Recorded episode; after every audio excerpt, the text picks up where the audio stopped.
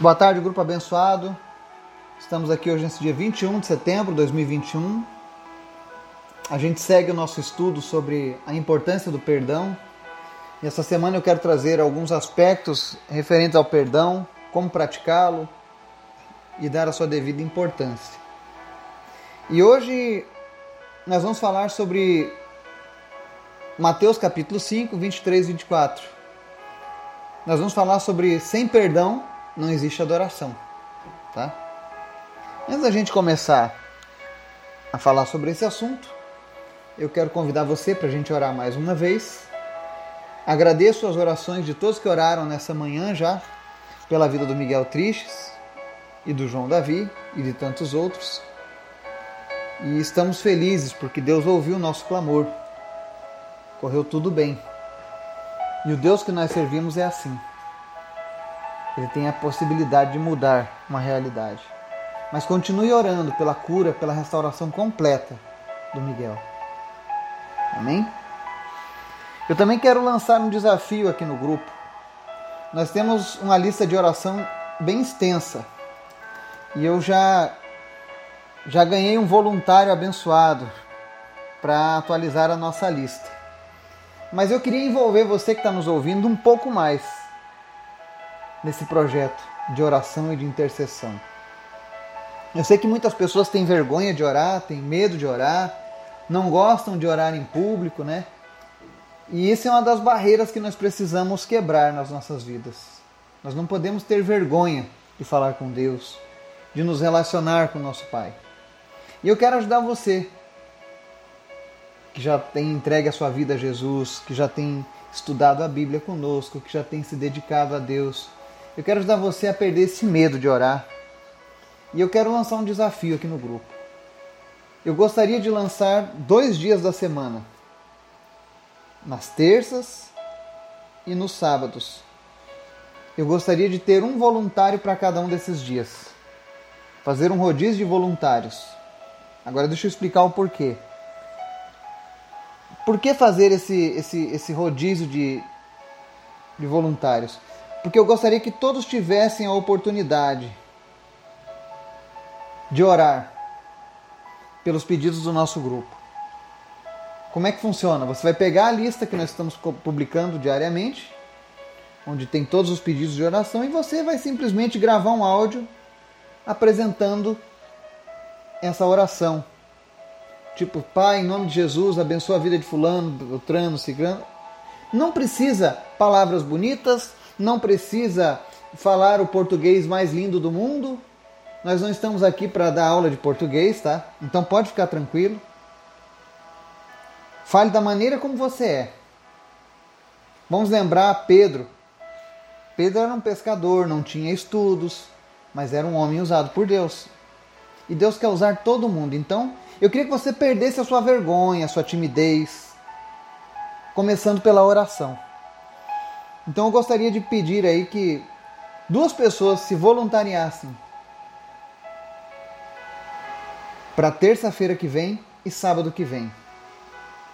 Você vai gravar um áudio orando pelos pedidos de oração do nosso grupo e vai publicar aqui no grupo para a gente orar junto com você, tá? Quero que você também seja usado por Deus de uma maneira poderosa, de uma maneira tremenda. E um dos melhores jeitos da gente ser usado por Deus é nos colocando à disposição dele. Eu só estou dando um empurrãozinho em você que já tem esse desejo no coração. Tá? Contanto que a tua oração seja feita em nome de Jesus, não há problema algum. Deus responde às orações. Deus quer ouvir a tua voz e eu também. Posso contar com a sua ajuda? Então você que quer fazer parte da primeira semana apresentando essa oração, uma na terça e a outra pessoa para a oração de sábado que vem, por favor, Coloca o teu nome aí no grupo, diz: "Olha, Eduardo, eu quero fazer a oração de terça-feira". O tempo fica a seu critério. Se você orar tudo em, em um minuto, tá valendo. Se você orar tudo em 50 minutos, tá valendo também. É aquilo que Deus botar no seu coração. Mas eu quero que você aprenda a orar e perca o medo de orar. E isso é igual aprender a caminhar, só se aprende caminhando. Amém? Então tá lançado o desafio. Você que está ouvindo essa mensagem, eu vou ficar esperando o teu retorno. Amém? Vamos orar? Obrigado, Deus, porque tu és bom, tu és maravilhoso, tu és grandioso.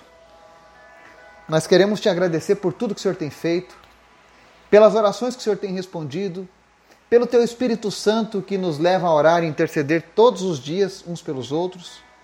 Obrigado, Jesus. Tu és lindo, tu és maravilhoso. Enche, Deus, cada família que está ouvindo essa mensagem com a tua presença, com a tua alegria. Levanta pessoas para buscarem a tua presença. Em nome de Jesus, alcança, Deus, as pessoas. Move, Deus, o coração de cada um cada vez mais em tua direção. Eu oro nessa tarde para que o Senhor venha repreender agora todo espírito de timidez, de vergonha. E em nome de Jesus eu declaro ousadia sobre a vida das pessoas que estão ouvindo essa mensagem. Que elas tenham ousadia de falar em teu nome, de orar, de interceder, de fazerem a diferença nesse mundo cheio de trevas. Obrigado, Jesus. Obrigado pelos teus milagres. Obrigado pela vida do Miguelzinho. Obrigado pela vida do João Davi. Obrigado por tantos outros que nós temos apresentado, pelo Otávio, pelo Guido. Em nome de Jesus, continua fazendo os teus milagres, visitando essas pessoas, enchendo eles da tua presença e o que é principal, Deus, salva vidas aqui neste grupo. Usa cada pessoa deste grupo como um canal de bênçãos por onde quer que eles andem. Em nome de Jesus, Pai, nós queremos mais a tua presença. Queremos mais de ti e pedimos nessa tarde, Senhor, nos ensina, fala conosco através da tua palavra. Nos ensina mais sobre os teus preceitos, para que nós possamos te alegrar com as nossas vidas. Nós oramos e te agradecemos em nome de Jesus. Amém e amém. Palavra de hoje, Mateus capítulo 5, versos 23 e 24, diz assim: Portanto, se você estiver apresentando sua oferta diante do altar e ali se lembrar de que seu irmão tem algo contra você, deixe a sua oferta ali diante do altar e vá primeiro reconciliar-se com seu irmão. Depois volte e apresente sua oferta. Amém? Hoje nós estamos falando sobre sem perdão não há adoração. E eu já vou te explicar o porquê isso. Jesus estava ensinando aos discípulos e a nós que quando nós fôssemos ofertar algo a Deus, seja a tua adoração, seja o teu dinheiro, sim, porque dinheiro também é uma oferta de adoração a Deus. O dinheiro representa o teu suor, o teu trabalho, o teu sangue, tudo que você batalhou durante o mês. Então, quando você entrega teu dinheiro como uma oferta a Deus, você está ofertando o teu sacrifício de sangue, de trabalho, ficar longe da família. Por isso é tão importante. Deus não precisa de dinheiro, mas Ele ama essas atitudes quando nós entregamos a Ele o melhor de nós. E a adoração não é apenas louvores, não é apenas palavras, mas também atitudes e, por que não, dinheiro. E na palavra de hoje, no livro de Mateus, ele diz assim: se tu estiver apresentando a tua oferta diante do altar, digamos que você está lá oferecendo a Deus dinheiro. Ah, eu vou dar um dinheiro para ajudar na obra do Senhor. Mas você tem alguma coisa mal resolvida com algum irmão teu. Ou seja, existe alguém que está numa rixa com você e isso não foi resolvido. E ali a palavra diz no primeiro momento: quando você estiver apresentando a sua oferta diante do altar e ali se lembrar que seu irmão tem algo contra você, ou seja, eu descobri que tem alguém que tem algo contra mim, mas eu nunca fiz nada para resolver o problema. A palavra diz: olha, deixa a tua oferta ali no altar, não entrega ainda não, e vai primeiro se reconciliar com teu irmão. Depois volta e apresenta a sua oferta. Vale lembrar aqui que Deus está falando sobre problemas com os teus irmãos. Se é uma pessoa da rua que está te difamando, que você nem conhece, não é isso que Deus está falando. Deus está falando aqui entre irmãos. E irmãos aqui ele não está falando do teu irmão de sangue, ele está falando do teu irmão espiritual. Aquele que também entregou a vida a Jesus, aquele que também vai morar lá no céu contigo um dia. E Deus está dizendo: olha, não deixem arestas. Resolva os problemas com, com, entre vocês. Porque um dia vocês vão ter que conviver aqui no céu juntos. Então é melhor vocês se resolverem agora. E depois que você se resolver com essa pessoa, você volta e apresenta a sua oferta. Mas olha que interessante. E se a pessoa não quisesse resolver comigo, Eduardo? Aí ela se enquadra no nosso último estudo. Deixa ela sofrer o tormento. Mas você fez a sua parte. Você foi lá e buscou a reconciliação. E olha que interessante, ele está falando um exemplo: a pessoa tem algo contra você. Não é você que tem algo contra uma pessoa. Alguém que se ofendeu com você por alguma coisa. Porque muitas vezes quando a gente fala em liberar o perdão, né? A gente fala em liberar o perdão para alguém que nos magoou, para alguém que nos ofendeu. E quando eu que não fiz nada preciso perdoar alguém? Por algo que talvez eu nem tenha feito.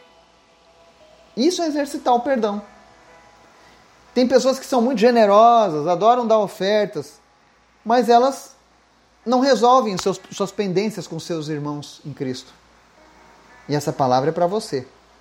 Da mesma maneira, maneira eu falei sobre adoração, por quê? Porque não adianta nada você levantar as mãos aos céus, cantar hinos de louvores, declarar com sua boca que você ama Jesus, se você tem um problema não resolvido com teu irmão em Cristo. A palavra diz: como você pode amar alguém que você não vê? Se você não consegue ter paz com o teu irmão a quem você vê. Eu sei que é duro. Eu sei que é uma palavra difícil. Mas essa palavra nos traz vida, nos traz paz, nos traz reconciliação, ela nos ensina como fazer para adorar a Deus da maneira correta. Como fazer uma adoração genuína, sem hipocrisias? E um dos primeiros passos para você adorar a Deus em sua perfeição é exercite o perdão. Não tente adorar a Deus se você ainda não liberou perdão para outras pessoas. Mais uma vez a gente volta a lembrar: se não perdoarmos, não seremos perdoados. E isso para o cristão não é uma dificuldade, porque o espírito do perdão está em nós. Ele primeiro nos reconciliou, primeiro ele nos limpou, nos perdoou. E com isso ele abriu em nós essa janela de oportunidades para perdoar outras pessoas. E ele está falando aqui em relação aos nossos irmãos. É como se eu tivesse alguém aqui do grupo que tivesse algo contra mim. Mas eu nunca vou lá para procurar saber o motivo. Eu sempre tenho aquele senso de justiça, não, eu não fiz nada, então não preciso falar nada. E aí as coisas vão acontecendo, a pessoa está lá com raiva de mim, ele é meu irmão em Cristo. Eu amo essa pessoa, ela pode até me amar também, mas ela tem alguma coisa ali que está errada. Então, se você está passando por isso, vai lá e reconcilia com o teu irmão. Fale com, com simplicidade, com humildade. Chega, ô oh, meu irmão, o que foi que eu fiz para você? Se eu fiz alguma coisa, eu não me lembro. Mas se eu fiz, me perdoe, porque nunca foi a minha intenção. Criar ira no seu coração, manter você magoado comigo, sabe? Esse tipo de atitude que Jesus quer da gente. Então que a gente possa buscar a presença de Deus em todas as áreas das nossas vidas. Quando a gente entrega a vida para Jesus, entrega todas as áreas. Eu estou dizendo isso porque tem pessoas que dizem assim: ah, você não sabe a dificuldade que eu tenho para perdoar, isso é de família. Sei sim. E Jesus também sabe. E é por isso que ele, ele lançou esse desafio para você. A Bíblia diz que Jesus não dá um fardo que a gente não possa carregar. Ele nunca vai te dar uma prova que você não possa vencer. Então, se ele está pedindo para você liberar o perdão para outras pessoas, para os seus irmãos, faça isso. Amém? Que Deus te abençoe e te dê uma tarde maravilhosa em Sua presença, em nome de Jesus. Amém e amém.